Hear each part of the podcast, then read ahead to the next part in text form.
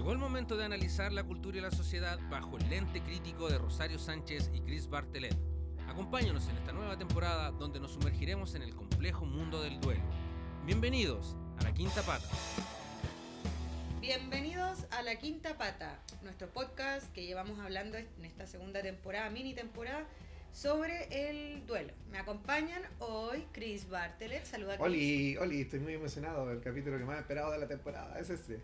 Y la Lili, eh, Lili, Hola, hola, saluda, Sí, preséntate, cuéntanos un poquito de ti.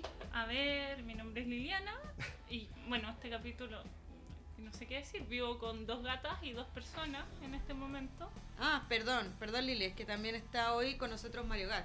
Ah, Mario Gat, ¿puedes saludar? Mario Gat, ¿puedes saludar? ¿No quieres saludar? No quiere saludar Mario Gat, pero está aquí, está aquí. casi. Casi, pero Casi, nosotros lo vemos, ustedes no lo ven. pero Ustedes no está. lo ven, pero, Pero- él va a estar acompañándonos De hecho, casi vota Hoy- todo. eh, aquí en la quinta pata. Mi temporada esta se trata sobre el duelo y claro, a hacer el resumen, el primer capítulo hablamos eh, sobre el duelo del amor, cómo dejar una relación, hablamos sobre, después hablamos sobre el duelo clínico y la melancolía, eh, luego hablamos sobre perder familiares, eh, tuvimos ahí a Miki Mago que vino a hablarnos sobre haber perdido varios familiares en su vida. Y el último capítulo lo hicimos sobre el duelo de proyectos, como perder un Mm. trabajo o tener que dejar todo botado y partir de cero y cómo significaba eso. Entonces este capítulo la idea es hablar como sobre la pérdida de animales compañeros. Saludamos a, la- a toda la gente ahí en las redes sociales. Recuerden que estamos en Spotify, en YouTube, para que puedan eh, escuchar los capítulos de la temporada anterior. Este capítulo nos pueden comentar qué les parece, etcétera. Y bueno, nos pueden seguir también por Instagram, entonces arroba quinta pata show. Y ya, el, el tema del día de hoy, como decía, yo estoy emocionado porque es sobre el duelo. No sé por qué estoy entusia- estoy entusiasmado, porque en realidad es triste, pero bueno. Me, me encanta hablar sobre el sufrimiento. es Sí, uno de los capítulos más tristes, pero el que más a Chris lo tiene feliz. Después voy a estar llorando, pero bueno, es parte de, de mi emocionalidad, ¿no? Ya, es sobre entonces el duelo en Masoquismo, relación a los compañeros, compañeras, mascotas o animalitos que están en el hogar. Y bueno, eh, estuvimos esperando varias semanas a, a- a la Lili porque... A Sí, sí, pues la, la, la reagendamos varias veces porque queríamos que estuviese con nosotros. Y entonces vamos a, vamos a revisar un poco de, bueno, de la historia de, de la Lili, un poco de mi historia también con el tema. No sé si la, después la Rosario va a hablar un poco sobre algo que tenga que No decir. tengo ninguna experiencia personal respecto a haber perdido mm, a- a- animales. Ah, ya. ahora- Igual lo voy a comentar, pero en el fondo eh, nunca tuve mucho apego con... No, no, pero para empezar no tuve mascotas como animales más complejos, como que tuve peces que se morían, morían mucho, en pero y eran como además peces... O sea, si te los comía, y claramente. Claro, eran como peces naranjo, entonces era muy intercambiable, así como, como que eran todos iguales. Sí, entonces en el fondo se morían, mi mamá los reemplazaba y nosotros después nos dimos cuenta de que se morían y, Y que mi no mamá era los el mismo pez. reemplazaba. ¿Y tenía el mismo nombre? No tenían nombre, sí eran como que solo eran peces que estaban ahí. Así como Eh, decorativo. Sí, O sea, muy decorativos, la verdad. No estamos empezando de la mejor manera. no estamos promocionando muy bien el programa hoy, pero bueno. Pero es que no es mi culpa. Oye. Ma- Mario Gat- Oye, Mario Gat, acaba de botar el El micrófono. micrófono nos está Es que- saboteando Es que el. le dimos droga, por eso está, está así desesperado. Le gusta la marihuana. Con su carnip, con su carnip. Ya Mario Gar. Eh, bueno, eh, Lili, por favor, cuéntanos, tú tienes varias situaciones ligadas, digamos, a, lo que tiene que ver con haber vivido con animalitos y, y duelo. Si te, ¿Qué te gustaría comentarnos? Nada, no me gusta hablar del tema. El- Estoy bloqueada. no. Me vine Eh. engallada para acá. Claro, Me invitaron a almorzar. Y, y había- me dijeron que iba a haber Coca-Cola y yo vine. Eh, a ver. Yo de chica viví harto con animales. Como que el primer animalito con el que viví era el Rocky, que era un perro, pero que también era como un perro medio decorativo. que estaba en una casa. Cuando yo tenía 7 años nos cambiamos de casa. Y los dueños anteriores de la casa dijeron que el perro era muy viejo y que se iba a morir luego, así que si lo podíamos dejar ahí, como para no sacarlo. Y nosotros Ya, dijimos pero que en el, bueno. fon- en el fondo era como que no se lo querían llevar nomás. Sí, pues, es pero- malo. Era como un mueble parte de la casa, así como... Claro, nos esta Le arrendamos la casa, pero va con el perro. ¿ah? No, para, y nosotros nos dejaron al perro, nos dejaron al hijo mayor de la familia también viviendo en una pieza. ¿What? O sea, Qué se- extraño, se Lili. deshicieron de todo. Del perro y del hijo. al tiro, dos. Ma- se llamaba. ¿El perro o el hijo? No, el hijo. el hijo se llamaba Magdiel y el perro se llamaba Rocky. Y el dueño al principio le daba como pensión alimenticia y le llevaban comida. ¿Al perro o al hijo? Al perro. y le llevaban comida de casa, ¿sabéis? Como me acuerdo que le llevaban fideos y weas así. Ya. Iban a verlo como bien seguido. Y después el viejo se murió y el perro siguió vivo como 10 años más. Ya. Wow. Sí. Y era un perro. Y de lo más que se iba a morir, así como. Sí, y el Rocky era acuático porque no era como un perro con el que uno pudiera tener una interacción porque el era súper enojón. Bueno, y además que tampoco había sido criado con usted, entonces para él también de haber sido súper traumático Que que, de repente sus humanos lo abandonaran y llegara gente nueva a su espacio. Sí, así como un cuento Cortázar, así como la Sí. casa tomada, así Sí. llegó una gente así a vivir a su casa. Desconocidos ahí. Y le fueron a dejar patio. comida, es la historia rara. Fideos le iban a dejar, fíjate, como Sí. una cazuela. Le van a decir, hoy día fideo con pesto. Bueno, es que Ya. antes no se tenía tanta conciencia de la alimentación de los animales. Sí. No, y aparte que la Lili tú venís del sur, pues entonces. No, no vengo del sur, vengo del centro sur. Ya. Todo lo que Por quede más allá de Rancagua para mí es sur. Santiaguino. No, mí- yo soy de Chillán y el sur yo encuentro que, según yo, empieza en Temuco. Ah. Pero Lili. ¿Y el norte? El norte empieza en La Serena. La Serena, ¿no? Yo para mí ya desde Rancagua para acá el norte. No, no Sí, sé. po. Ya, bueno, pero no vamos a tener más. Y ahí ese perro, el Rocky vivió muchos años con nosotros, pero era como un perro que vivía así como independiente, era como un roommate. Ya. Y por el otro lado, la familia de mi abuelo llegaron unos gatos y empezaron, a- eh, llegaron un macho y una hembra. Y a la hembra no la operaron y tuvo después tres gatos. Y después tuvo cinco gatos. Chao. Wow. Y bueno, esa casa se llenó de gatos y toda la vida habían gatos que iban y venían. Y que se morían y se enfermaban. Pero- Además duran súper poco los gatitos que salen a la calle, po. Como que el Claro. promedio de vida que tienen es como 7, 8 años. Sí, seis años parece, más o menos. Contrario a uno de casa que te puede vivir 17, 20 años, no sé. Puede ir hasta la universidad, Puede ir imagínate. hasta la universidad a ser un gato con formación terciaria. Claro, un gato con magíster. sí. Un gato. Un gato jazz, claro. Claro. Y ahí es, ahí como que también la relación era como que estos jóvenes como que vivían ahí. Como que no, habían, eran como también como uno más. Entonces después con el tiempo, si bien yo tenía una relación cercana con ellos, era como, como buenos como independientes. Con el Rocky, con eso. Y después con el tiempo yo pasé a tener, adoptar, siempre había querido tener gato después cuando me fui a vivir sola. Y adopté una gatita que es la Fausta. Fausta bebé. Sí, Fausta. Faustita, bebé. La gata más linda del universo. De la gata más hermosa del universo. La Fausta bebé. Indiscutido.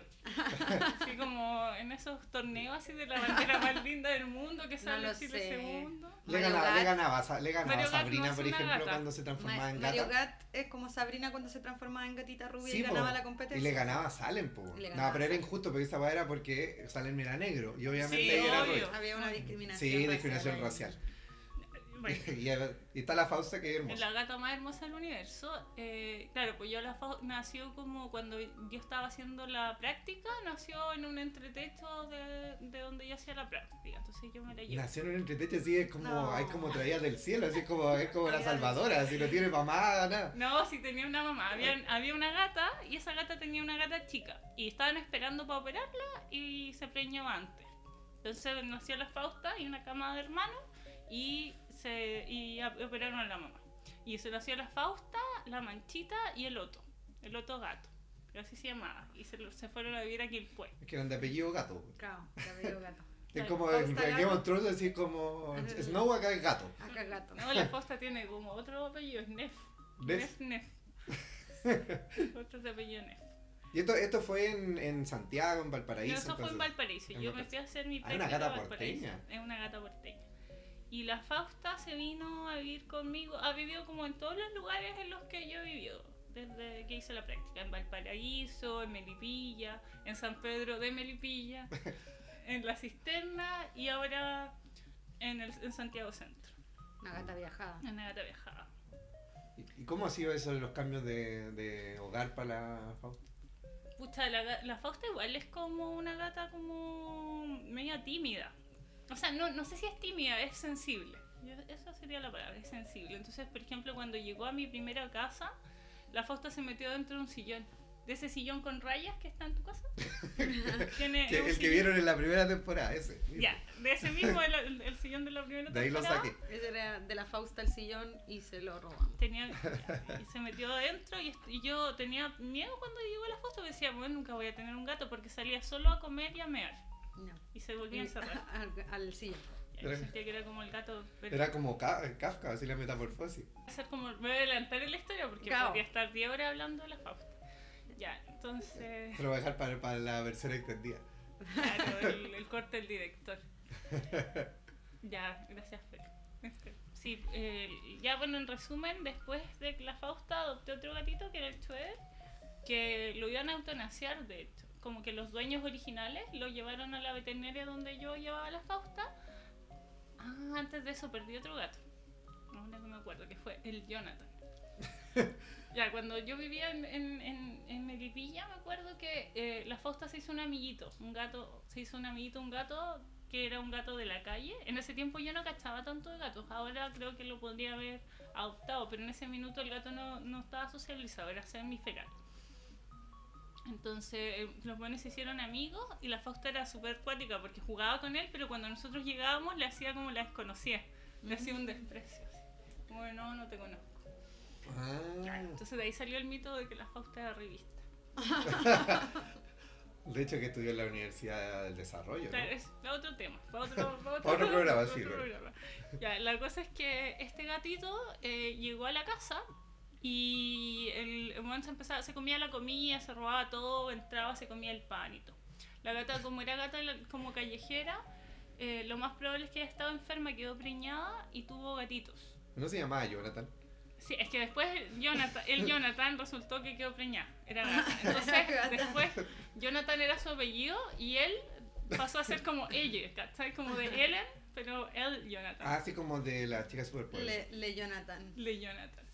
Claro, y Rompiendo ahí el tiro con estereotipos de, de, De género de gato y No, bien. nada, no está ni ahí. Muy bien. Un Y- gato queer. y era súper queer porque parecía guarén, era gris, tenía el pelo súper cortito, ¿cachai? Entonces como que no, no, pare- no era un gato así como dentro del canon hegemónico de los gatos. Claro. No. Y este, este huevo en el Jonathan se, se tuvo dos camadas de gatito y los tratamos de rescatar muchas veces. La primera camada la tratamos de rescatar y los buenos se murieron.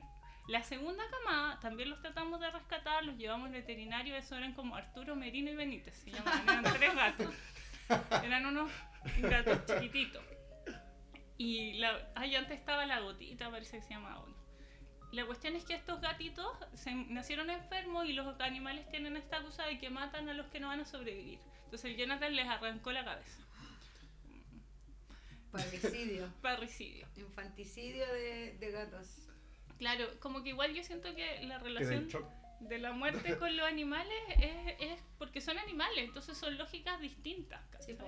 Entonces te enfrentas a que pueden ir y venir de una manera diferente a como van y vienen los humanos. ¿cachai? Y esa es una hueá que yo creo que uno tiene como que asumir igual en el minuto que elige compartir con un animal. O sea, y que ya tienen una expectativa de vida mucho menor que la de uno. Entonces, es como tener un, un objeto de amor que tú sabes que se va a ir, po, en- an- antes que tú. ¿cachai? Probablemente. O sea, en, en el mejor de los casos para uno, O sea, eh, claro, va a vivir su, eh, su expectativa de vida y lo vaya a perder, po. Sí, o sea, en el mejor, como que yo, yo digo una frase de repente así, hoy si tenemos suerte nos morimos antes, como para que algo dure para siempre, así como que si uno tiene suerte te morí antes de que se termine. Pero, claro, sí, pues eso con los animales. Entonces, yo siento que igual esa experiencia con los gatos Shibu fue como de, y también la experiencia de gatos que habían vivido con mi abuelo fue como de tener esa noción de que van y vienen. Y después de eso, bueno, después de que pasó todo esto, tuve harto contacto con la veterinaria y ahí nos, nos contaron de, de Schroeder que los dueños lo querían eutanasiar porque bueno era muy meón. Qué cruel, ya. Y, o sea, no corresponde eutanasiar un gato ¿Te sano. Y yo, por ejemplo, mi papá me hubiesen eutanasiado por, por meón, cagué así. Sí, por mearte en la cama hasta los 13. Aborto a los Aborto retroactivo. retroactivo hacia los 700 meses, no sé.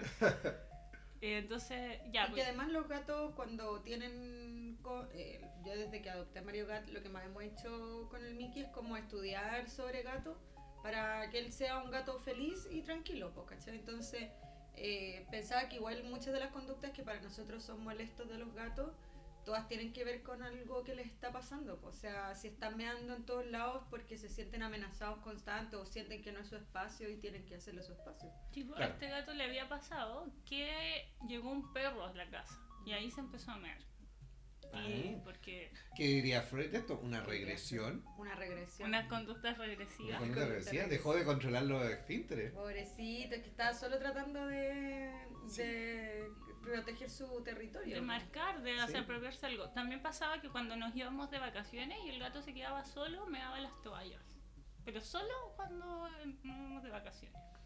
Como, Igual Brigio podría elegir otra cosa, la toalla igual es... Me abandonaron, les voy a ver las toallas. Para cuando se sequen. Porque cuando se sequen, ¿quién pasaba? Meao. Oye, pero y, y la cuestión fue de que tú llegaste a la veterinaria y, y iban a sacrificar y, te- y tú... te- No, te- no tan dramático. Me llamaron por teléfono y me dijeron, me ofrecieron el gato. No fue Claro, que- Como que tú paraste la, la, La ejecución. la ejecución así. Puedo imaginármelo así, me encanta, así como, como que están, te están inyectando la cuestión y, la Lili así, y- ¡pa! ¡no! una cachetada. Y la lo agarra y sale corriendo. Ya, bueno, Cris, si quieres. Oye, qué Pensemos que fue historia. así. Qué buena la historia. Lo puedo contar así para que Por eso te invito a. Chris, porque él pensaba que la historia era así. Me- he, he sido engañado toda mi vida. Hemos sido engañados. Yo me- Oye, y, y Schroeder ya, entonces después, bueno, ahí no se llamaba Schroeder, pero luego se llamó Schroeder. Claro, yo le puse Schroeder. Y que, ¿cómo fue el, el tema de, de después llevárselo con, con la falta que pasó con Schroeder? Ah, la Fausta lo odiaba. Si había sido gata única toda, toda su vida. Entonces llegó este otro weón, lo odiaba. Y el weón era un amor de gato. ¿cachai? Era un weón así súper amoroso. Pero, y era súper inquieto. La Fausta es una gata, es súper sensible y es súper tranquila, es muy piola. Es me- Es súper introvertida en términos de gato. Y Schroeder era un weón súper extrovertido y súper amistoso. Como amistoso de los humanos, de los niños y de los otros animales. Ya, Era como un gato bien popular. Tenía como amigos, gente que nosotros no conocíamos. Tenía hasta. Facebook, po. Sí, tenía Facebook, que como se llama Schroeder Romario Magalaes. Y Schroeder, ya, ese también era otra historia. Y vivimos en varias casas y también se hizo amigo de todo el mundo, le decían el gatito Schroeder, el gatito dorado. Como que habían unos niños de- del barrio con los que jugaba. Y ahí entre medio yo me cambié de casa varias veces, un par de veces. Mm, Y el gato se adaptó súper bien a los cambios. Y con la Fausta después se hicieron amigos y se llevan bien. Hasta que nos cambiamos al centro, de la cisterna al centro. Y en ese periodo pasó también que en ese cambio de casa y periodo de cambio de casa yo estaba en ese tiempo en pareja y empezamos a, como que empezó a guatear la relación de pareja. Y los gatos son súper sensibles a todo Claro. tipo de cambio.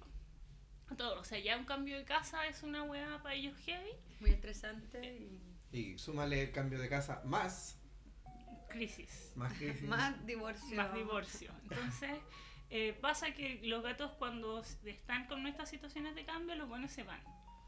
Y Schwer le pasó, pasó en ese periodo del cambio de casa y del divorcio. No, pero fue justo la semana de- del quiebre. Este gato el gato se perdió antes de que fuera antes de que pasara todo. Se dijo no, no quiero estar aquí. Eh, y desapareció un par de semanas y fue súper difícil buscarlo, ¿cachai? Porque además fue súper difícil entre nosotros como coordinarnos, porque como estaba media rara la cosa, eh, era como, ya yo pongo los carteles, tú los pegás y como que no, no había mucha comunicación para buscarlo. Entonces una noche yo salí a pegar carteles por el centro y ahí un conserje me dijo que parece que era un gato al que habían, eh, lo habían pillado unos perros de una iglesia abandonada que había al frente. Y después a mi ex lo llamó un lo llamó una persona anónima para decirle Ay, no, no quiso identificarse. no, que- no sé. Muy misterioso todo. Oye, qué, qué raro todo esto. Ya, dale. Alguien lo llama y le cuenta el que el gato lo habían pillado O sea, en las dos versiones. Eh, eran- coincidían. Y en el mismo sector, que era como en una iglesia que está como que se va a caer en el centro. como que la están restaurando desde que la hicieron. desde que existe. Vamos. Y ahí vivía una persona con muchos perros. Y eran como una jauría de, jauría de perros. Mm. Y esa jauría de perros eh, atacó a Schroeder y fue bueno. Y no, no sobrevivió al ataque. No. Y era porque el buen era, no le tenía miedo a los perros. Entonces esta va de los Claro. gatos que salen, claro, tienen menor esperanza de vida. Schroeder murió como a los cuatro años. ¿Cuatro tenías, no? Sí, sí, Ah. era chico. ¿En serio? Tipo, yo pensé que había vivido toda mi vida. O cinco. No, po- poco. no sé, ahora no sé. Fue el 2017 y a Schroeder yo la adopté el 2013. ¿Ahí cuánto hay? Cuatro Eh, años. ¿Cuatro años? Cinco Sí. años tenía. Cinco años. Cinco años tenía Schroeder. Igual fue fuerte porque fue en el periodo como del divorcio y toda esta situa- situación y además el, el duelo, que yo siento como que no lo pensé mucho, no se notó tanto, pero la Fausta sí lo notó harto. Eh, se fue a la casa, la gata, se fue como a vivir a un arbusto. Así como fuera de la casa. Sí, afuera, yo vivía en un, de- en un condominio de departamentos y afuera habían como otros departamentos. Entonces la gata se fue, como que dejó de dormir en el departamento conmigo y empezó a dormir en un arbusto afuera. Después de que pasó esto. Y estuvo así como seis meses, me costó harto recuperarla. O sea, te dio como depresión. Sí, estaba asustada, insegura, yo creo que se estaba preparando para vivir afuera.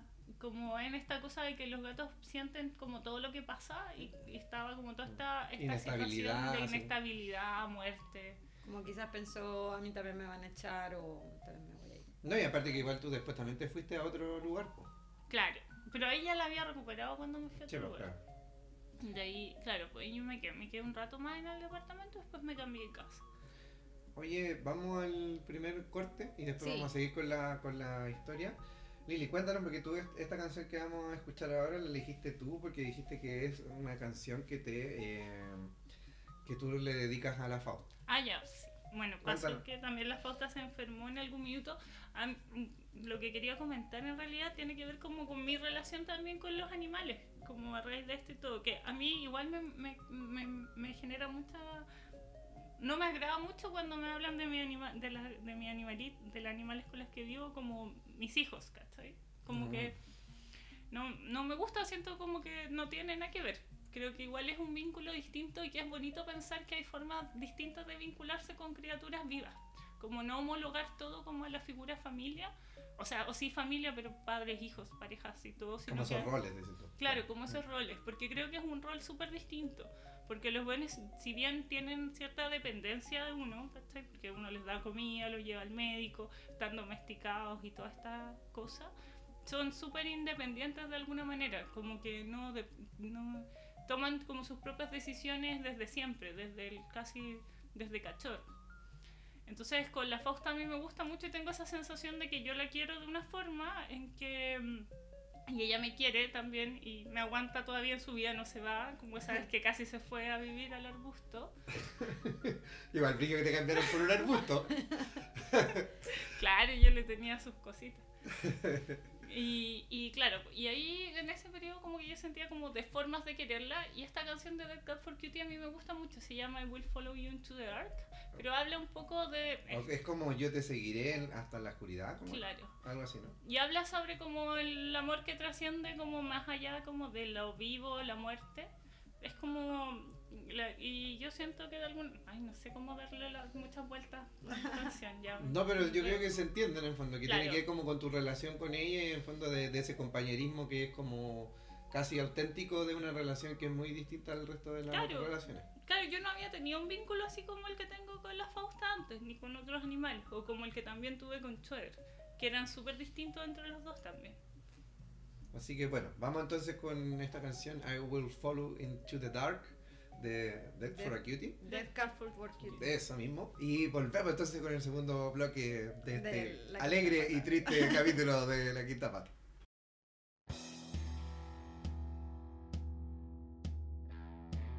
Estamos de vuelta entonces con el segundo bloque de este programa dedicado a los compañeros, compañeras animales y mascotas como cada uno ahí pueda interpretar en la casa.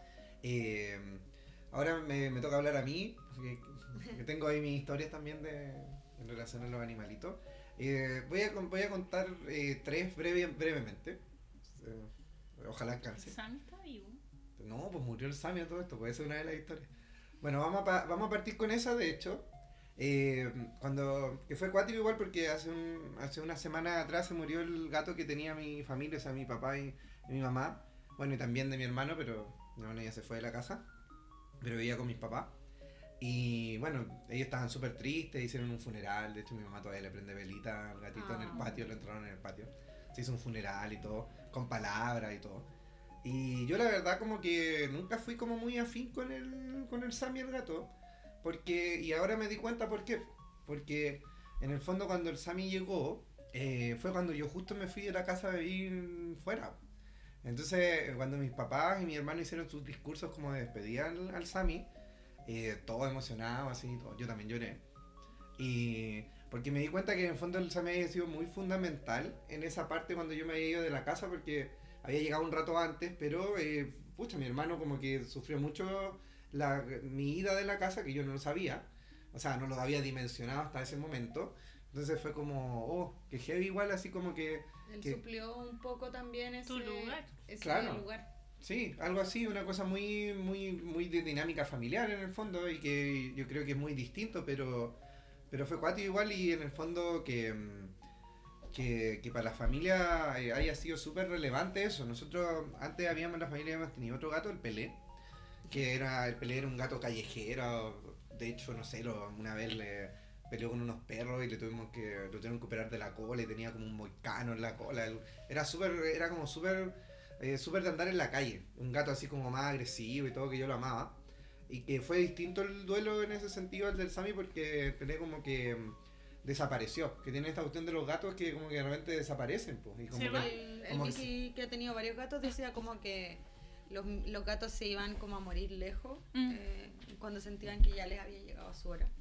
Entonces a este gato le pasó eso, entonces fue cuático porque una vez había desaparecido como tres meses y nosotros ya estábamos con la idea que se, ya se había ido y volvió.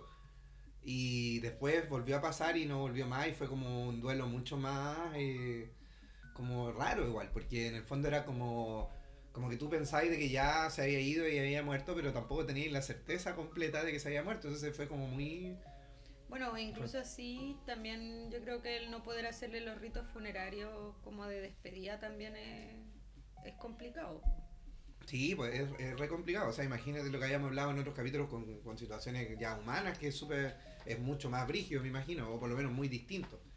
Pero claro, pero bueno, la historia que yo más quería contar es que yo tuve un, un gatito hace como, ya, ya son como más de dos años, eh, que yo lo encontré un día que iba a ir a carretear y estaba esperando a, a dos amigas en la Plaza Brasil, así como para irnos al carrete, y de repente empecé a sentir un maullido, un gato, ahí, Plaza Brasil, gato chico, decía yo, que está lleno de perros, ¿qué, qué sucede? Y de repente caché que el gatito se había como, estratégicamente se había escondido como en unas ramas cerca de un café. Y...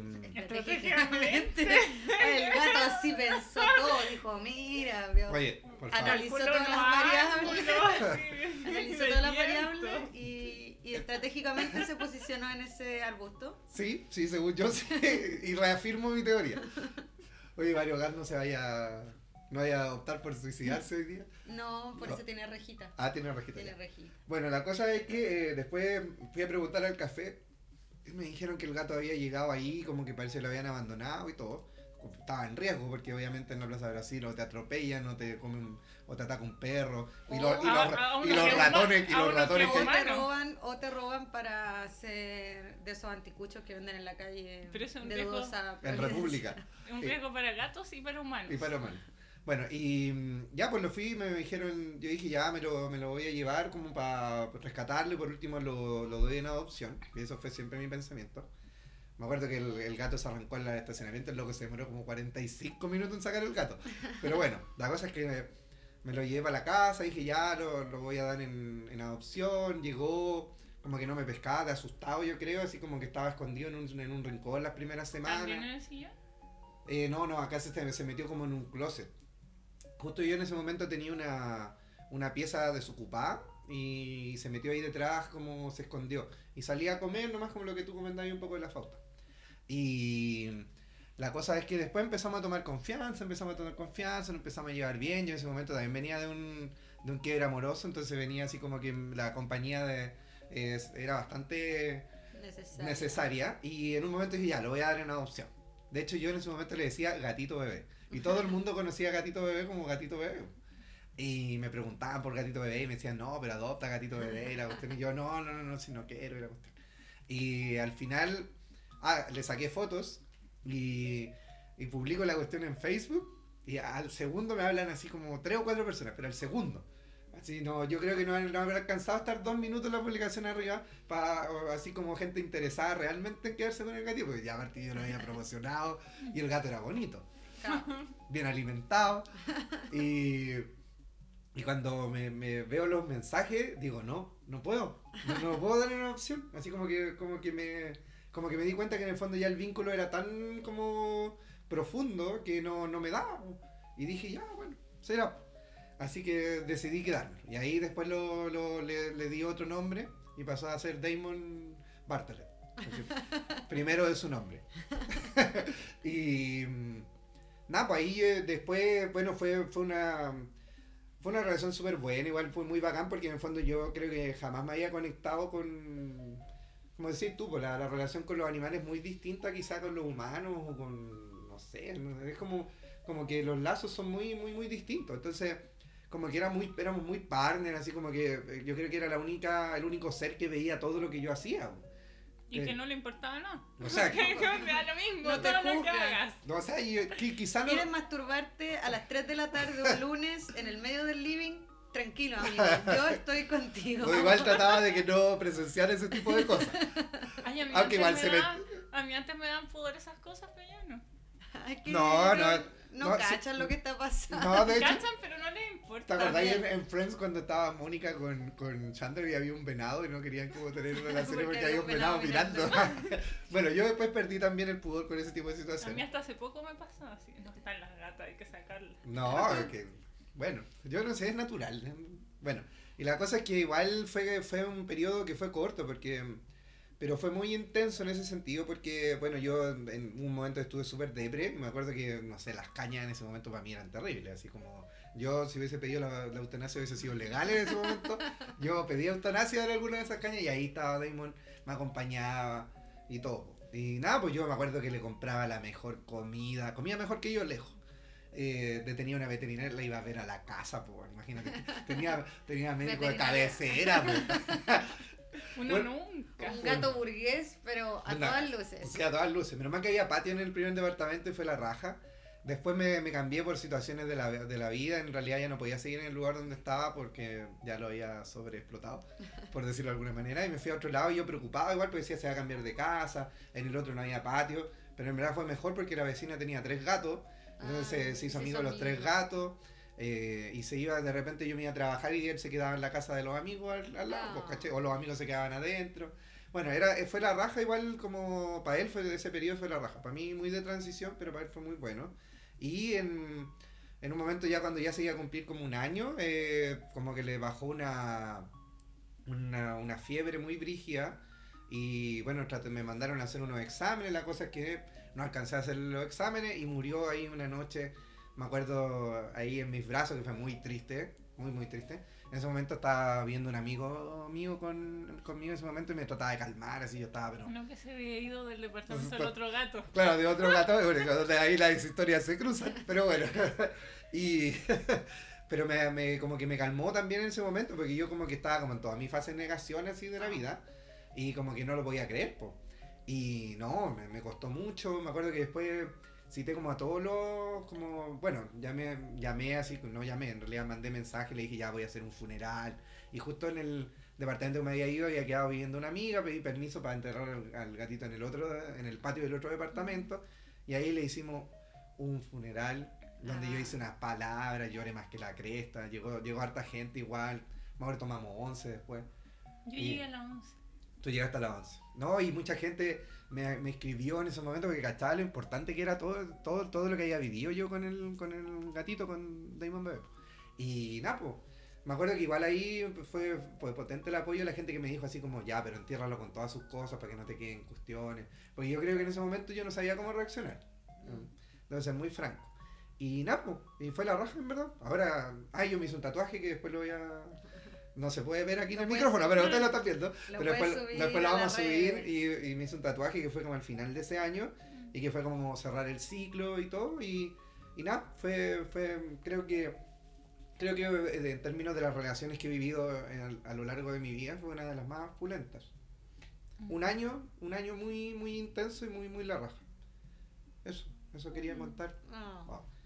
Bueno, Es que yo creo que igual es diferente, o sea, al menos para mí, yo nunca había tenido mascotas hasta Mario Gat. O sea, como claro, salvo PS o unos pollos de eso en el líder que ven.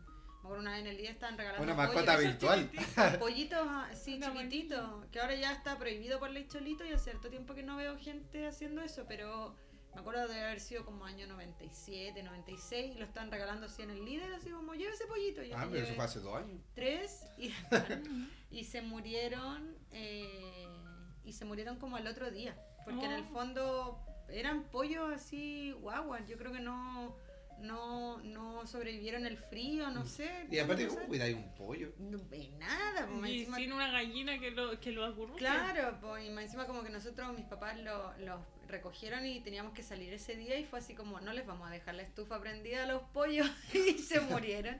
Muy, eh, muy empático. Oye, todas las historias de la, Sí, de la Rosario son súper trágicas, así como los, los peces se mueren solos, los pollos se mueren solos. Los cambian. Oh, de que sí, po. o sea, es que mi familia no tiene, mi, mi lado de la familia no tienen como mascotas, como que no... Y también antes era distinto. Por ejemplo, ahora que el Chris hablaba de lo del funeral, yo pensaba así como que igual estamos en un medio en donde igual uno es como permitido Mm. de alguna manera es simbolizar los fallecimientos de mascotas. Hay otros espacios donde no es así, pues te dicen, no, po. qué ridículo. Sí. Sí, sí, que, que es cuático igual, porque creo que, otras que se ha entendido también en el fondo cuál, cuánto es la importancia del, del tener un... Y que también hay gente compañero que, claro, es parte de la caricatura de la gente que considera hijos a los gatos o a los perros, pero en el fondo igual la gente que le dice hijo a sus perros, en el fondo es porque, quieren. claro, los ponen en una posición de que perderlos para ellos sería súper doloroso. po. Y sobre todo gente, no sé, po, como tú, Chris, que en ese momento fue como tu apoyo, que no, no- en el fondo no eran como la mascota de la familia, que, ¿cachai? Que, que uno nunca se vinculó mucho. No sé, pues yo Mario De hecho, Gat hasta en, los acá- ca- hasta los carretes uno habla de eso, pues. Claro. Sí, Oye, ¿cómo- cómo está yo Mario saco Gat? fotos de Mario Gat. Yo ya conocía a Mario Gato antes de conocerlo. Sí, pues entonces en el fondo uno también desarrolla otro vínculo y siento que también el amor que te entregan los animales es muy diferente al amor que te, te entregan las personas. Como que también hay una como una cosa muy eh, inocente de cómo ellos viven sus vidas. Es que es un, es- es un vínculo que en el fondo está como no está como coartado por, por lo que nosotros hemos establecido como humanos, como sociedad. Es como una cuestión de entrega y de entrega. La reciprocidad es distinta. Es muy distinta, No sí. es como esta misma esta idea así ya te puedes masturbar a la vez le da lo mismo, ¿cachai? Porque en verdad como los dia lo, es todo es un lenguaje distinto, Sí. un código distinto. como que no te juzgas, pues entonces no Mm. tienes, no sé, pues cuando se muere un abuelo con el cual tú tienes sentimientos encontrados porque no te llevabas tan bien, o con se muere, se fallece un amigo con el que te habíais peleado antes, es como que no, o sea, la relación con el animal es como súper limpia, es como de puro Mm. entregar amor, recibir amor y, y entonces como que eso eh, deje de estar, eh, también es como que te roba algo que era súper como puro, pues, ¿cachai?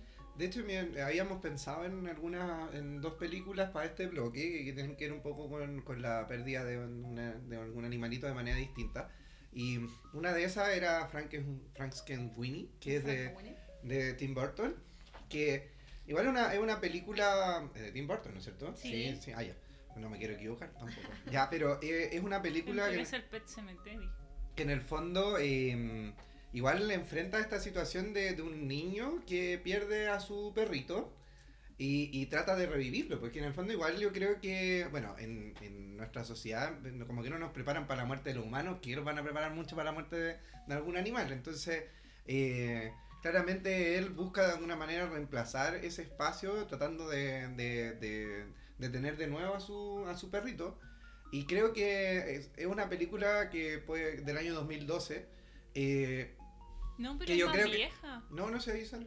Mediometraje No, en el lo que pasa es que 94. antes era Ah, un cortometraje. Era un Corto. cortometraje, sí, Sí. ¿verdad? Ah, era un yo vi cortometraje solo que el De hecho, corto. es de los primeros cortometrajes que hizo hizo Tim Tim Burton. Burton. Sí, muy, muy porque bien. es una forma de él de expresar en el fondo el dolor que sintió una pérdida de una mascota del po. Entonces se traduce. Eso es lo que entendí. Sí, sí, de hecho, yo creo que es una película que quizá uno puede decir, no, mejor que no la vea un niño o una niña. Bueno, es oscura y todo, como todo lo de Tim Burton, o casi todo.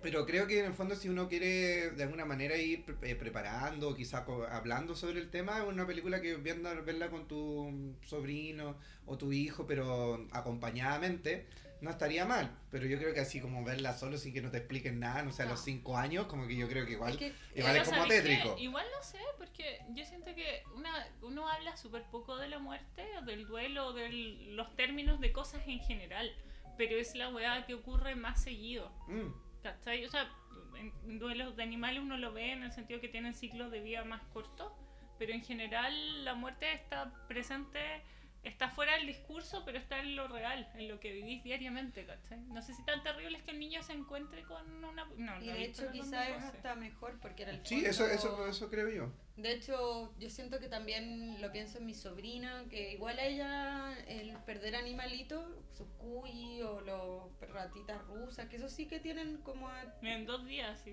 sí, las ratitas rusas du- duran como dos años, una cosa así. Entonces, eh, que también igual les sirve en el fondo como para entender que es, un- es parte del ciclo natural de las cosas. Sí. O sea, lo- los animales viven... Y que tiene que ver con un tema de que uno genera un vínculo, genera un apego, como con todas las cosas, o con todas las personas y los animales, y que en el fondo los vínculos y las cosas se mueren. Pues. Es como- Todo se termina. todo se termina, o sea, nada, nada es eterno. Y, y en el fondo como yo creo que esta película puede de alguna manera llamar a, a enfrentar ese tipo de situaciones, eh, Claro, sobre todo es con... un niño que pierde a su perrito Sí. y que y lo trata de revivir. lo trata de revivir como un Frankenstein. Sí, pues, y de hecho Con igual, igual es, muy terribles. Igual, si nosotros lo pensamos igual en términos como medio ya como arquetípico y todo, el tema de, de Frankenstein o Frankenweenie, que es la versión de, de Tim Burton, eh, tiene que ver un poco con la lógica que a uno le pasa por la cabeza, porque en un principio en, en toda esta parte como más de negación, como que quería así como ojalá revivir a la persona o al animal. O sea, Frankenweenie, pues Frankenstein no tiene nada que ver. Pero tiene una lógica en el sentido de esta cosa de trascender lo humano y trascender la muerte. Y Eso, tener mm. control sobre que las cosas, como poder decidir lo que vive y lo que muere. Esa Claro. hueá como del Prometeo. ¿Cómo es que se llama Frankenstein? Como el falso Prometeo. No lo sé. Eh, lo- o sea, me acuerdo que Frankenstein es como, claro, lo crean con partes de hombres muertos y lo revive el, el doctor. El doctor Frankenstein. Pero doctor Frankenstein y, y él como que lo... Es muy bacán ese libro porque hay una parte que está escrita desde el punto de vista del monstruo. Ay, a mí Y, me da mucha pena. y es como que él maldice a su creador porque no entiende por qué está ahí. po. Ah, sí, pues. No. Es que es como... Eso, eso lo toman en Rocky Horror Picture Show, también lo toman de una manera rara, pero, pero todo el sale. Pero igual es rara en Frankenstein porque es como esta cosa del huma- de los humanos como de querer como hacerse tener como control sobre la vida y la muerte. Sí, ¿no? Y control sobre la naturaleza, ir contra las leyes de la naturaleza. Sí, justamente. Y que en el fondo eso también tiene que ver con el tema de la muerte o como de querer revivir o, o- o que las cosas no se acaben. Mm. Como que esa falsa idea de Mm. que, de, Las que, no de que las cosas no se acaban, no se terminan, cuando en la naturaleza todo se acaba y todo se termina. De hecho, la, la otra película Todo que, tiene ciclos. que teníamos es la Cómo entrenar tu dragón y sobre todo la última, que es la 3, donde termina la, la, la trilogía, digamos, de Cómo entrenar tu dragón. Y yo la fui a ver con una amiga, con la Romy, que vino a uno de los capítulos anteriores, y yo la lloré igual, la lloré porque igual en el fondo, bueno, voy a tratar de no spoilear como he hecho Pero con- ¿hace cuántos años fue? ¿Cuál es la... la, la No, esta es del año pasado, pues, ¿La última? o de este no, año. hace tiempo, porque yo la No. fui a ver. ¿Cómo yo- entrenar tu dragón 3? Sí, porque yo la fui a ver con mi sobrino cuando todavía estaba con mi ex, o sea que Lo más de dos años. No, pero esa es la 2, pues. La tres. Mira, ahora la va a buscar la, la Rosario. Pero bueno, en la 3, igual esto no es spoiler porque se ve en el, en el, en el tráiler. eh, Las eh. Eh, Chimuelo, o Toothless como en inglés, eh, Toothless. Toothless, eh, conoce una dragona blanca y, se- y se enamora. Y la cosa es que el, es la película de... Tres. Ahí está la 3, nos van a decir al tiro, es del año No, ahora están pidiendo plata en, en Wikipedia. Pero ya no sale Jimmy Wales. Es de- esa carita. Estrenada el 22 de febrero del 2019. ¿Viste? Ah, que- o sea, es de este año. Es de este año. Este año. Y el Chris, no, la fui a ver hace como Eh, dos años. bueno. La fui a ver la semana No, eh, pasada. no, y la, y, la, y la Lili la fue a ver hace como 5 años. No, era Era- la dos, era la dos. Era la dos, ¿viste? No he visto la 3 entonces. No, no la he visto. Bueno, y trata Ya todo... me la spoileaste. No, pues sale en el trailer lo que estoy hablando. Trata de que, eh, bueno, el eh, Chimuelo se enamora de una dragona y, bueno, nosotros los que vieron las primeras saben que Hippo primero no tenía mamá, después sí tiene mamá, pero después pierde al papá. Entonces ahora eh, lo que trata la película es de, de Chimuelo como enamorándose de, de la Y dragona. que él sabe que lo tiene que dejar ir. que la de dejar ir. Y o es sea, súper- es como el, el drama de Butterfree en la primera temporada de Pokémon. Sí, o, o de Oh, Pikachu. O de Pikachu O también, sea. ¿quién no lloró Cuando- Butterfree se fue? Yo lloré. Yo ¿Y lloré con él cuando Pikachu se queda a quedar con los Pikachu.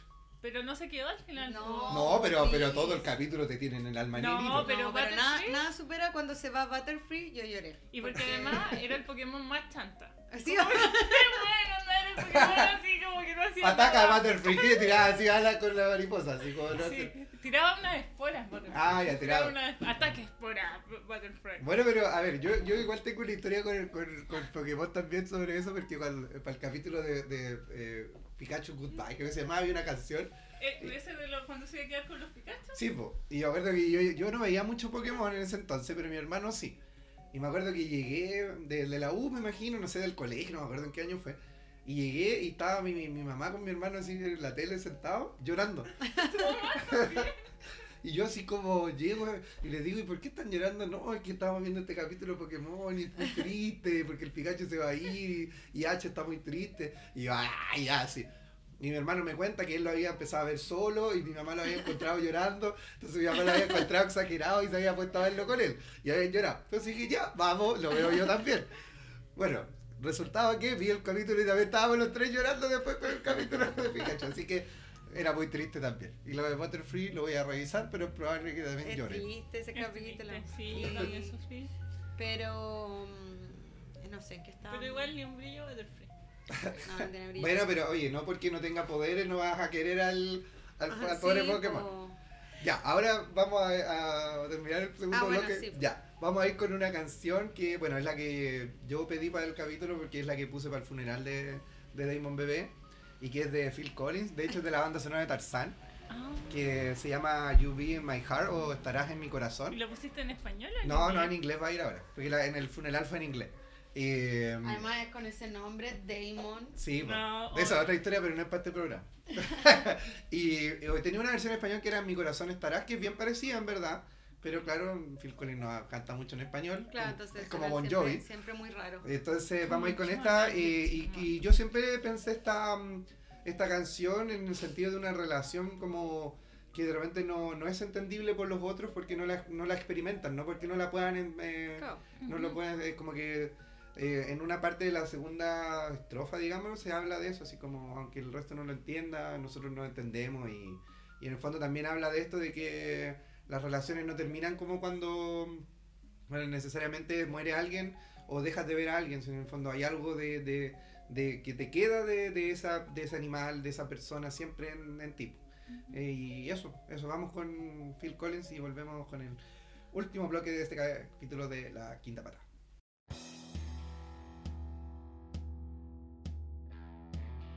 Ya estamos de vuelta en el tercer bloque del capítulo de hoy, que es el último de esta mini temporada, ¡No! conversando con la Lili y con Chris sobre eh, los duelos animales, los duelos de animales compañeros. Que yo Bueno. no- como decía, no tengo mucho No, pero tú tenés- experiencia en el asunto, supongo que sufriré cuando Mario Gat eh, deje este plano terrenal, espero sea nunca. Y se una con el Puedes tener universo. suerte y morir Quizá, antes. igual quizás de aquí La, la, la Lili pesadito su la mirada Lili. muy oscura de la situación. Eh, pero yo pienso que quizás de aquí a que Mario Gat muera, eh, vamos a haber desarrollado la tecnología para extender sus vidas, pues no lo sabemos. ¿Para clonarlo, decís tú? No, no digo clonarlo, pero extender su vida. Igual Ay, se acuerdan de esa película. Que clonó a sus perros. Además, Como O sea, las Bárbara Streisand. lo podría creer así, perfectamente. como un poodle y lo clonó. lo podría. Ahí lo- se me si recuerda hecho- ese, ese capítulo de, de Black Mirror donde la niña tiene como un, un muñeco que es No, como y la el- película y la película de Arnold Schwarzenegger cuando eh, clonan, y entonces clonan y se llaman Que uno lleva su sí, po, uno Ay, lleva me gusta. material genético de su mascota clonar por eso y, nomás. y cuando muere te lo clonan. po. Y Arnold. Schwarzenegger descubre que están clonando humanos también. Ah. Y, que- y luego, bueno, más tarde descubre que él es un clon. El mismo. El sí. mismo es un clon en la avanzada película. Eh, pero es buena. Es buena, sí, medio una película. O sea, ya me O la sea, spoileaste entera, pero Chris, o si no, es no una película visto. de acción de Schwarzenegger. No, Del 82, tiene no sus sé. limitaciones, pero, Claramente Pero- la actuación debe ser lo primero que... pero es una película interesante y habla de eso, pues, de no querer dejar ir tampoco eh, a los animales. pues.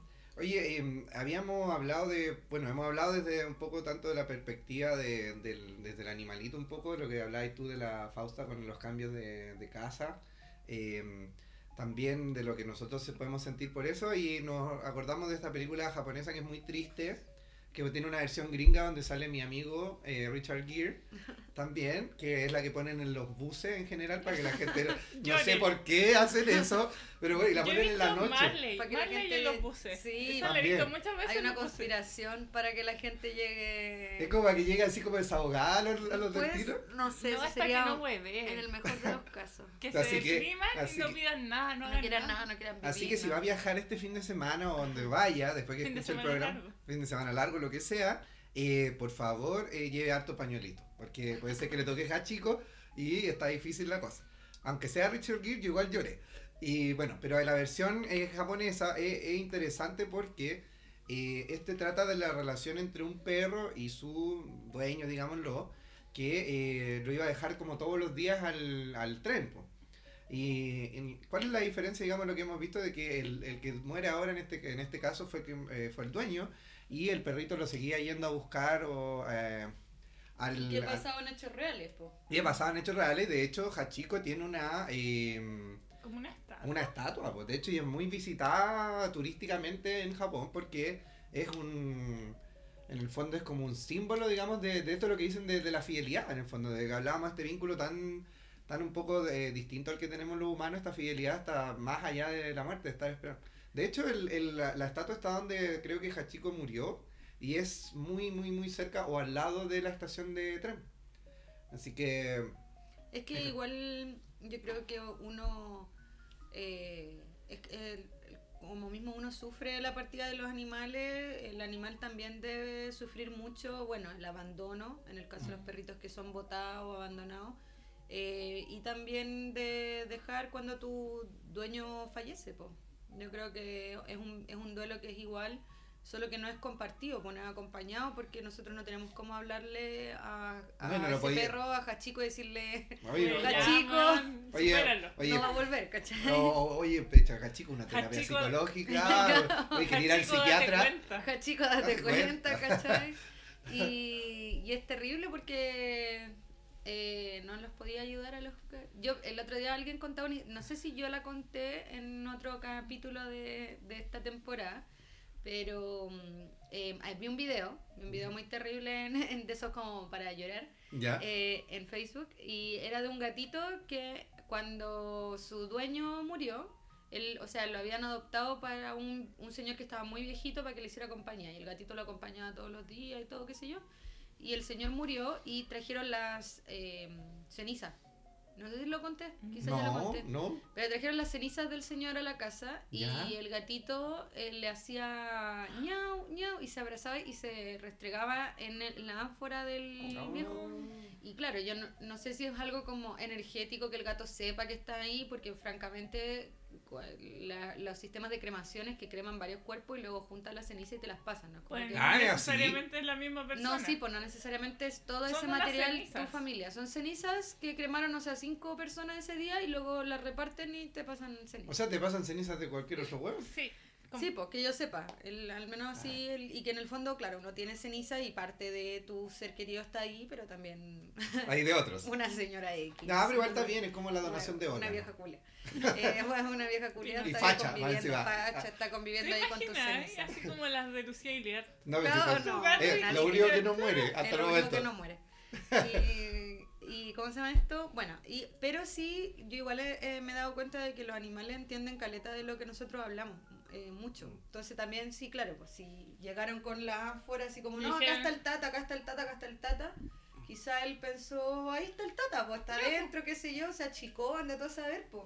Y, pero fue muy tierno porque el gato y mostraban las fotos así del gatito durmiendo enrollado en la Ah, yo en el lado. lloro, así, palpicio. Yo, yo leí hace poco tam- tampoco, o sea, hace poco vi un video eh, donde mostraban, no, leí un reportaje de un gato en Italia que el dueño se había muerto y, y el gato había ido al funeral Ah, y, eh, y, eh, y iba todos los días a verlo, A la tumba. a la tumba. Sí, iba un le rato. llevaba hueaditas. Sí. También yo vi un video de un gato que le llevaba cositas. Un eh, Brígido. O sea, a- ni uno va, pues, ¿cachai? Pero, ¿cachai? Que mi abuelo tenía un, un amigo perro con el que salían a caminar. Mi abuelo caminaba caleta, así como que le gustaba caminar dos horas diarias. Y caminaba con un perro que era un perro que además era de la calle, pero tenía varias casas. Entonces, bueno, se llamaba té con leche para mi abuelo, pero en otros lados se llamaba Chavo y se llamaba Bobo. Tenía, como Tenía varios nombres. varios nombres. Y era un perro que era de una casa y los dueños estaban chatos porque el buen como salía, perdía a los otros perros. Como que ellos tenían otro perro y el buen salía a dar vuelta y perdía a los perros. Y, y caminaban caleta. Y cuando mi abuelo murió, el perro siguió yendo como un año, un año y medio, a esperarlo para que salieran a caminar juntos. Sí, pues que además, bueno, son criaturas de hábitos, po. Mm. Como que si está acostumbrado a ir todos los días a un lugar, como que después para ellos es muy difícil de un momento a otro dejar eso ir, pues. Igual Brígido, así como que el perro de haber mirado la hora, como, "Bueno, ya tres días y no llega, como en flop. qué responsable. Bueno, ese perro me caía súper bien porque yo de repente me lo encontraba fuera del metro y el perro me iba a saludar. Como que me daba así como, me pegaba en el poto y se iba. Así como, buena, y era como, buena, y se iba. qué, qué- un perro acosado. qué- qué- qué extraña la relación que tenía igual, pero bueno. Eh, Bueno. también habíamos hablado aparte de, de perros eh, connotados en esta, ya que pasamos de los gatos a los perros parece. Sí, Eh, un, otro tipo de duelo fue el que se fue con el perro Spike, que no sé si la gente se recuerda que era el perro de Lippy Gas. Un duelo social, porque Duelo Spike social. era un perro que todos que conocíamos. todos conocíamos y, y, Y que era como un Era, no era como, era un quiltro. Digamos las cosas como Digamos como.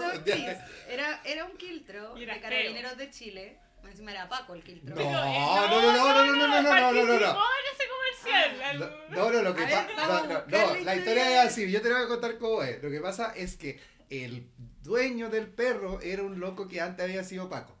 Pero, pero Ah. Spike nunca fuera, nunca hizo el curso O de Paco. sea, pero participó. ¿Pero fue un perro policial o no, No. fue un perro policial? No, pero sí actuó, pero sí actuó actuó. en su rol de Bueno, hasta dramático. Cantinflas hizo de policía. No lo ¿Participó, ¿Participó en redadas o no? No, pero el buen participó en un comercial de. Y no era de Carabineros de Chile, era de la Armada. De la armada. Sí, era como en la playa, una weá, porque el salía en el mar, mirando como el, los- el mar- la playa. Tengo la historia, Ya. tengo la historia, dice. Ya, a ver, cuéntala. Su historia no siempre estuvo ligada a la fama.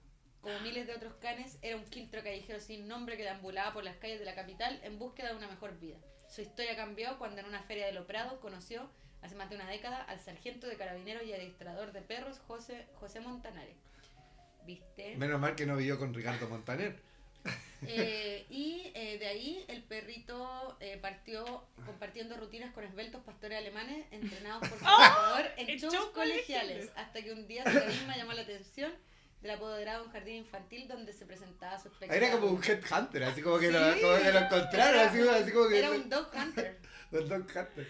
En el 2004, el perro que ya había trabajado para marcas como Coca-Cola y Johnson's recibe el llamado del que sería el papel de su carrera. Se transforma para siempre en el perrito del epidemia. ¡Ay, que no sabía! Ese, ese comercial con Gary Medel era muy bueno. Sí. Juan, con Juan Antonio Ladra. Ladra. Oye, pero el Los raperros. los rappers. Oye, el, que- el, ¿cómo era? El, el calor. Pero nos sale información Oye, sobre ojo. el rol dramático cuando sale el perro mirando el horizonte en el mar y el Ah. dueño se había muerto. Entonces dice así como, weón, cuídate porque hay alguien que siempre te está esperando. Y sale así cual mí, esperando a su dueño. Oye, pero y si que- está como gris. Es brígido. Aparte Y, que bueno, hay falleció, cosas. falleció víctima de un ataque al corazón. Oh, A, a los que era- vivía en Puente Alto, los de hecho. A los 14 años, en la tercera edad de los animales. Mm. Bueno, por lo menos vivió una No, vida larga y, y, llena fue, de y fue famoso. Oye, pero igual es cuático porque hay cosas que han quedado en la cultura de, de, de, de- del perro lipigacho, así como el calor y todas esas cosas que gente la habla de repente. O sea, gente de nosotros. no sé si Bueno, me ¿y sea, tiene? tú, o sea, tú, porque De hecho, yo me, ¿se acuerdan de no. que había, había un no, te- no peluche? digo ninguna frase. había un peluche que vendían de Lipigas y tú comprabas un, un galón de gas. Sí, ¿Es yo galón? quiero. No, es balón. Balón, bombona. balón. Bombona, digámosle como en Talca. Ya, bombona. La bombona de de gas. bombona de gas. Bueno, Pues la cosa es que mi mamá no compraba de esa marca, compraba de la otra. Y la cuestión es que yo dije, mamá, este mes, pues, porque según, según mi mamá, el gas de la otra era peor, era peor. Pero bueno, y yo le dije a mi mamá, podemos comprar eso para yo canjear mi perro de Lipigas de, Lipigas? peluche. Y lo tengo ahí en la casa, Sí, po. po. Lo tengo ahí mi perro de Lipigas. eh, Es murió. que ese es un Ya perro muy querido, pues, como ahora que hace poco que hablábamos que se murió Gran Picat, un gato meme, el gato enojón de los memes. Murió él esta semana. Y era joven, Gran Picat, tenía como 7 años. Sí. Murió joven antes. El otro, el otro, me acordé de otro, otro animal que fue una, una muerte eh, importante en Chile, el negro matapacos, po. Sí, fue el negro matapacos. Paco claramente Otro murió y era un personaje, y era un personaje de izquierda, y, y era subversivo, era revolucionario. Bueno, o el cholito, a partir del cual eh, aparece la, la ley cholito. También Que igual es interesante porque... mm, es un tema de sensibilización. Y, y- no, y ahí igual empezamos a entrar en, en un terreno que todavía está súper en disputa y que tiene que ver con reconocer a los animales como más allá de, de objetos, pues sino Claro. como seres sintientes, Que no son Y- propiedades. que no son propiedad y entonces uno dice, ok, pero ¿cuál es la diferencia entre un gato y una vaca, cachai? ¿Por qué las vacas o los cerdos no son protegidos por este tipo de leyes? pues? Yo eso yo lo encuentro acuático porque te implica abrir la mirada súper ampliamente, que diferencial. Y sobre todo animales que, por ejemplo, son, no sé, más inteligentes. El otro día yo leía una cuestión de que los chanchos tienen como un- una capacidad de inteligencia como los niños de tres años. O sea, los buenos sienten, piensan, te entienden, entienden el lenguaje, toman decisiones y están ahí en las chuletas. Que tiene que ver con el especismo al final, pues como con considerar que ciertas especies son superiores a las otras o dignas de derecho y otras no. pues. Eh, bueno, un tema... Pero en fondo igual creo que mm, en los últimos, no sé, 10 años, a, a nivel no solo en Chile, sino a nivel mundial, se ha, ha habido como un tema de cuestionamiento por lo menos sobre ciertas prácticas y el, el tema del control de las mascotas, que es más un negocio igual, pero el tema de ya ir concientizando la tenencia responsable, en el fondo... Bueno, yo, y, eh, ¿te- ¿se acuerdan cuando éramos más chicos, chicas, que, que cuando uno iba a los negocios antes, no sé, acá en Santiago yo creo, pero no sé si en el sur o en el norte, el pero era mal visto, o en el centro sur. donde vivía la Lili, que antes era mal visto que hubiese un gato en un negocio, porque la gente Claro. pensaba como que Era sucio. era sucio y ahora tú si no hay un gato en un negocio no comís, po. No compré. No, vaya al de al lado, aunque, te com- aunque la comida se vea peor, pero que tiene un además gato. la gente ahora ama, ama a los gatos, po. Igual eso ha los gatos, más un que los fenómeno de internet, yo Sí, creo. po. Como que antes no era tan así, como que estaba este mito de que los gatos eran como traicioneros. Y. Sí, po. O que, Bueno, y o, son, que lo- o que son sucios, cuando en realidad son mucho más limpios que los De hecho, perros. y los perros igual son más limpios que los humanos, se supone. De hecho, somos los Mira, más no lo sé, porque no he tenido perro, entonces no puedo hablar con propiedad. Bueno, pero yo te Pero- conozco a ti. y conozco a muchos perros. Pero eh, sí, por ejemplo, Mario Gat es muy limpio, porque le hace caca solo en su, En su cajita. caja y cuando tira arena fuera de la caja la recoge. Ay, se Ay, desesperan, no. po. Por ejemplo, su comida, si él come y tira comida Ah, se fuera, la come. él- no, la recoge con su patita, la recoge y la echa, la hace un montoncito. Sí, son como, son como toclos. Sí, es súper No, interesante. no todo, eso es como particular, la Dharma ni cagando. Sí, pero sí, pero sí la mayoría La de crianza, los gatos, la mayoría de los gatos hace caca en su espacio y son animales. Lo que pasa es que hay, hay, hay un libro muy bonito que se llama Acariciar un tigre, creo que se llama, y que habla de eso de, de cómo la etología de los animales, la evolución de cómo llegaron a, a, digamos, a, Vincularse con a lo vincularse humano. con lo humano. Y claro, pues nuestra forma de vincularnos con los animales es súper diferente eh, con los gatos, que hay como una relación de sincronía, como tú me entregas algo y yo te entrego algo, y por eso los gatos te traen regalos y te tratan de alimentar o qué sé yo. Eh, y eh, comparado con los perros, que es una de servidumbre, pues, o sea, el perro tiene que hacer lo que tú le dices, es mucho más, la forma de adiestrarlos es como socialmente mucho más jerarquizada Mm. que con el gato. Y por eso yo creo que hoy en día nos estamos acercando más a formas de amar que tienen más que ver cómo, cómo se llaman los gatos. Que cómo Más llama- simétrica, Más simétrica. Mm. Otras formas de amar, y por eso han sido más, más... Igual hay otra cosa que yo he pensado con el tema de los duelos de animales, que también hay vivencias distintas, como las vivencias más de campo, en donde los animales se comen, Mm. esto que estábamos hablando recién. Sí. Como que también el ciclo de la vida y del duelo, la significación está, es distinta. Sí, pues, súper distinto yo me imagino. Ahora yo eh, recogí un gato que está herido. Y uno de mis roomies me decía que había estado todo el día pensando sobre decidir si se sentía mal por no sentirse culpable, por no colaborar con el gato. Me da la media vuelta, sí. Bueno, por lo menos si ya hay una reflexión es algo. Como Yo que creo él, que también... ten- él- él tenía que encontrar una manera de justificar eh, que le daba, le importaba una wea al gato, Sí, bueno. básicamente. Y como que lo justifican que a lo mejor era como muy de campo. Mm, Mm, no lo creo. No lo porque sé, creció porque- en Santiago también. y no le... soy muy de campo, crecí en Santiago, pero No, soy, soy del, muy de soy del campo. campo ahí de, de Pedro Aguirre Selva. De, de Ñuñoa. De de Ñuñoa. Pues harto pasto. Oye, em, lo otro, ah, yo creo que ya casi, ya para ir terminando, eh, eh, yo creo que siempre optar por eh, adoptar algún animalito que sea callejero por sobre comprar eh, animales. Ay, y, y quizá adoptar un gatitos o animales callejeros adultos, porque la gente siempre, igual que con los cabros chicos, como que quieren los más chicos y los más adultos como que quedan... De hecho, hay un. En Estados Unidos hay un. Siempre en Estados de- Unidos, un siempre. Es que están más avanzados, ¿no? No sé si en Estados Unidos, Es que pero me acuerdo que las publicaciones eran en inglés, entonces no me acuerdo ahora de dónde Ya. era.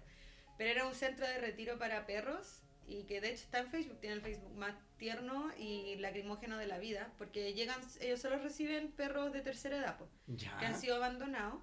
Y viven ahí, pues y son puros perritos y es como un hogar de ancianos, pero de perritos. Entonces ¿Y muestran administrado la por historia perros? y le hacen la, por supuesto, Chris. Y le hacen actividad y todo y buscan que la gente los adopte para que por último ¿Te imaginas su así como último- te vas de vacaciones, así Y los- como a, a Machu Picchu y anda un grupo de tour de perros de tercera edad y de perros chinos? No, Y y que son súper ágiles, son que tú. y van como con un palito selfie. Pero así. Y La bueno, otra vez yo vi que había un reality show de gatos que daba por internet también. ¿en serio? Tenían una casa así como que la habían armado los gatos y eran como 20 gatos y, lo- y estaban filmándose las 24 horas del día. Qué extraño. Mucho mejor que lo que ves tú, Rosario. Oye, pero si eso no era una serie, era un Facebook. Que se llama Hogar, eh, no me acuerdo. Hogar de perros.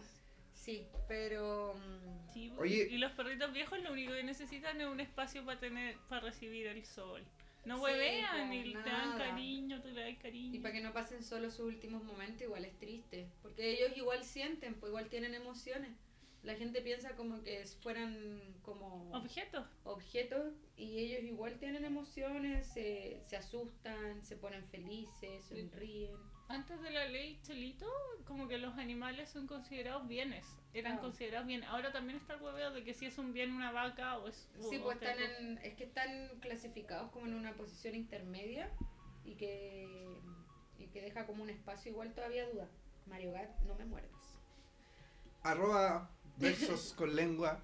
Eh, ¿Quieres decir algunas palabras al cierre ya que estamos llegando al final de este capítulo y de la temporada? Hoy para no que... comentamos que íbamos a comentar Marley and Me, se nos olvidó. Ah, Pucha, yo creo que esa película... pero dale eh, nomás ya si tenemos un También par de película de buses. Sí, a mí no me gusta mucho pe- ver películas donde los animales sufren. De Ya. hecho, por eso siempre reviso una página que se llama Does the Doggy Die?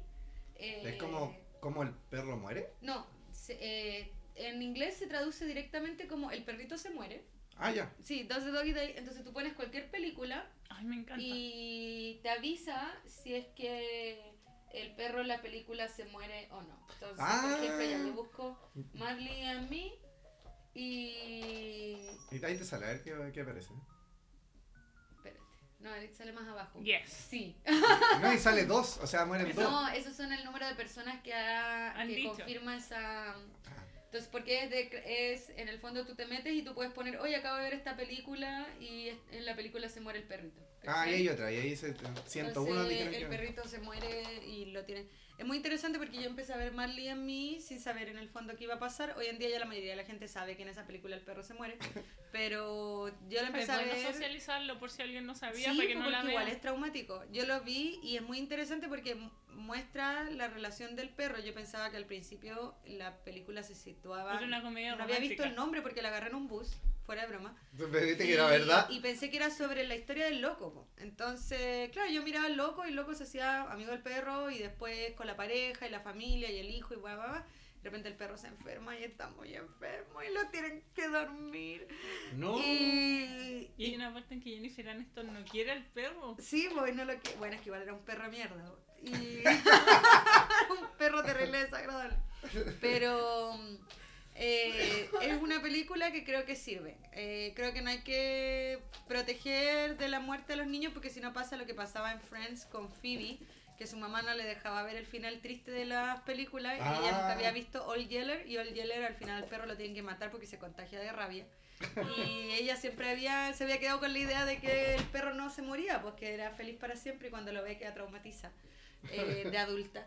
Eh, pero, mm, claro, entonces, con, si ustedes van a dos, eh, se escribe DOES, D-O-E-S-T-H-E-D-O-G-D-I-E.com, o yo creo que se puede buscar en español, probablemente se muere el perro. Eh, y pueden buscar cualquier película porque. De hecho, hacen más preguntas. Preguntan si se muere el gato, si hay un gato que se muere, un, un Claro, caballo. cualquier animal que. Igual es la que viste haya. tú, hay gente que dice que se muere un caballo y hay otra que dice que no. O sea, te, te- hay- te dejan ahí como abierta la posibilidad. Hay- hay Cuatro personas ahí. dicen que se muere y 13 que no. ¡Qué chucha! Eh, Sí, hay, hay, hay disputa en, en. Es que quizá bajaron la, bajaron la película por, muertos. por torrent y le salió otra. Le salió otra. Pero claro, ahí uno puede ir viendo eh, y mostrarle, yo creo, a los hijos, claro, que los animalitos también son. eh, no son juguetes o no son un adorno y que en el fondo son criaturas vivas que en algún momento van a morir Y hay que respetar. y que hay que cuidar y respetar. Eh, Así que sí, pues ahora sí, últimas palabras. ok, ahora sí, eh, arroba versos con lengua. ¿Qué Ay, quieres que.? o sea, no sé cuándo van a eh, subir el podcast. No, no, no, tampoco sabemos. Amor. Claro, no sé si a alturas, porque en este minuto yo tengo un gatito semi adoptado que se llama, que le puse Lorenzo, pero no sé en realidad si ese es su nombre real, porque es un gato que debe haber tenido casa y estamos tratando de encontrarle a los dueños o a alguien que se quiera hacer cargo de él. Es un gato que está herido y está con una como con un heri- con una herida así muy cuática y yo no soy tan hábil para cuidar gatos. Como que me di cuenta porque requiere como harta limpieza de su herida. Nos conseguimos a alguien que la próxima semana nos va a apañar, se va a quedar con él una semana haciéndole las limpiezas, pero es un gatito que va a querer requerir como por un mes mucho cuidado. Ya. Y no sé si hay alguien, o sea, si puede si esto puede Así servir. que cuando salga este podcast, pueda- ustedes buscan si están interesados en ayudar a Lorenzo. O cualquier otro animalito que vean por ahí, si no Ah, nada repostear tampoco. Sí, versos con lengua en. Instagram. ¿Qué te pareció, Lili, venir al capítulo? Mm, Lo pasé bien. Igual al principio no cachaba bien si les iba a servir o si tenía que hablar algo más técnico, porque Chris dijo eso de que llevaba mucho tiempo esperando el- el- este momento y yo me sentí como con demasiada expectativa. Claramente no la iba a Demasiada, llenar. demasiada Lo presión. que pasa es que yo soy presión muy para mí. emocionado. Sí, mucha pre- y no, hay mucha presión para mí. Cero expectativa y ahí funcionó bien. Es que Chris había estado esperando Anda. todos los capítulos de duelo hablar de su duelo de Damon. De- Sí, sí, de verdad. es verdad. No, no, no voy a mentir, es verdad. ¿Y Sí. te sirvió hablar de...? Sí, sí, caleta. De hecho, como que, como que creo que la parte ya de la resignificación de las cosas, sí, sí, Claro. mucho. A mí me gusta la temática del duelo en general, porque creo que estamos como poco habituados a que las cosas se terminen. Y los procesos de la forma de entender el duelo, porque tú antes se hablaba de esta cuestión de las fases del duelo, que son una lecera en realidad. Y que nosotros muy que la hemos usado caleta, pero... Ah, Pero no la hemos, nunca hemos dicho que en realidad se cumplen ni nada, pero, pero es una forma de... de entenderlo. de pero entender. lo que pasa es que suenan como muy pasivas y en realidad los duelos son weas súper activas que tienen que ver como, no es que tú atravieses, vas a esperar y va a llegar, ¿cachai? Claro. Por eso yo encuentro que es como una, como que no, sino que en realidad es un proceso activo de resignificación y de relectura y los Y que, y que de repente es muy, muy, muy de la persona como lo vive también. claro, y que implica una wea súper activa de cómo te integráis a eso. ¿Tú qué piensas, Mario Gat? Ay, ay, Ahora, ahora Mario Gat está hablando porque sabe que se está acabando la temporada y el capítulo. Y claro, además que él es la mascota de la quinta pata. Sí, de hecho Mario Gat es el es la quinta pata. pero en versión morada. ¿Sí? Eh, ¿Es su patita? ¿Cómo? ¿Es su patita? Es su. No, un dibujito de Mario Gat. La- la- se inspiró la Rosario en, en Mario Gat. Bueno, igual, hay, bueno, para ir cerrando eh, no solo el capítulo, sino la temporada, eh, creo que ha sido muy entretenido haber hecho esta temporada con, con, con gente invitada a todos los capítulos, eh, gente buena onda, nos hemos pasado bien, nos hemos reído, pese a ser un tema que igual es, es complejo. Esperamos igual que, no sé, a todo el mundo le, le- le pueda servir de alguna manera el poder, hablar de estas cosas, problematizarlo. Eh, Los invitamos a hablar con nosotros también a través de nuestras redes, eh, compartirnos sus experiencias. Vamos a estar dejando en el Instagram cada capítulo. eh, bueno, ya cuando estén escuchando esto lo van a haber visto. Eh, pero la idea es que puedan interactuar a través de nosotros con las preguntas, con sus comentarios, con sus historias. Eh, creo que una de las cosas que nos quedó claro de esta temporada es que es súper necesario socializar como el duelo y estos dolores y como compartirlos y hablarlos porque uno no está solo. pues, a veces uno se puede sentir muy solo en una pérdida o como que parece que todo el mundo o que nadie puede entender el dolor que tú estás sintiendo. Y en el fondo son procesos que son sociales, pues como que estamos todos en esa pasando estas cosas, entonces... Y, y busquen ayuda y busquen compañía, siempre las cosas se resuelven mejor con, con, como digo yo, en manada o con más gente. Sí, porque en el fondo yo creo que la, la única cosa que podemos compartir, con, bueno, una de las cosas que compartimos todos es la vinculación con la muerte y con los términos y los duelos, a todo de diferentes cosas, ¿cachai? En el fondo es algo transversal, social y cultural, aunque se, se visibilice poco o se hable poco, todos estamos atravesando duelos distintos en diferentes momentos de nuestra vida. O sea, no hay nadie que nunca en su vida haya vivido algún proceso de duelo Que no haya vivido, claro. que no haya vivido. O sea, na- naci- nacemos desde chiquititos, ¿cachai? Desde que nos quitan el chupete. A mí todavía no me lo quitan. Bueno, no sé, pero me refiero que todo el tiempo estamos viviendo pérdida. Claro. Y ese proceso es un proceso muy natural. Y es algo que en el fondo sería bacán que pudiéramos socializarlo más y compartirlo más. De hecho, claro, es, es una de las, de, la- de las razones por las cuales también decidimos ah, eh, tomar esta temática en esta temporada. Ay, Bueno, son bonitos. Espe- espere- esperamos igual que, bueno, que nos cuenten, como decía la Rosario, sus historias eh, y que les haya servido y bueno, eso, pues, no- nos escuchamos eh, en- más adelante. Eh, si es que hay una tercera temporada, yo creo que sí. Vamos a ver cómo nos va. Ay, este es el término. Sí, este pues, es el, último Ah, capítulo de esta mini temporada. Sí. o sea, voy a hacer un duelo de esto. Sí, pues. Estamos en un duelo ahora. Estamos en un- pasando un duelo de esta temporada. No, pero ya veremos la próxima temporada de qué se va a tratar, porque en el fondo el año pasado hicimos una temporada sobre el amor romántico y tenía que ver en el fondo con que era un tema que los dos nos motivaba, que Mm. sentíamos que era algo que era bien transversal, que todo el mundo le servía a reflexionar. Y este año eh, yo creo también en parte a duelos que los dos pasamos de pérdidas, eh, como que una de las cosas que nos llamó la atención hablar tenía que ver con esto. Claro. Que- ¿Qué pasa el próximo año? Puede ser de que nos hagamos millonarios y vamos a hablar de eso. Queremos Claro, hablar de lo que es tener plata. Claro, claro. una, una situación desconocida Yo para nosotros. Yo quiero, gener- podríamos yo quiero generar un espacio para que eso pase. Podemos para que seamos millonarias. No, podemos hablar de declararse Claro, en quiebra. de declararse en quiebra. Ay, bueno, hemos estado cerca de eso. Sí, pues quiebra y The New Black. Así que, bueno, ahí veremos qué, qué nuevas aventuras toquen para la quinta El- pata. el- así que nos vemos entonces más adelante. Gracias a todos. Adiós. A todas. Adiós.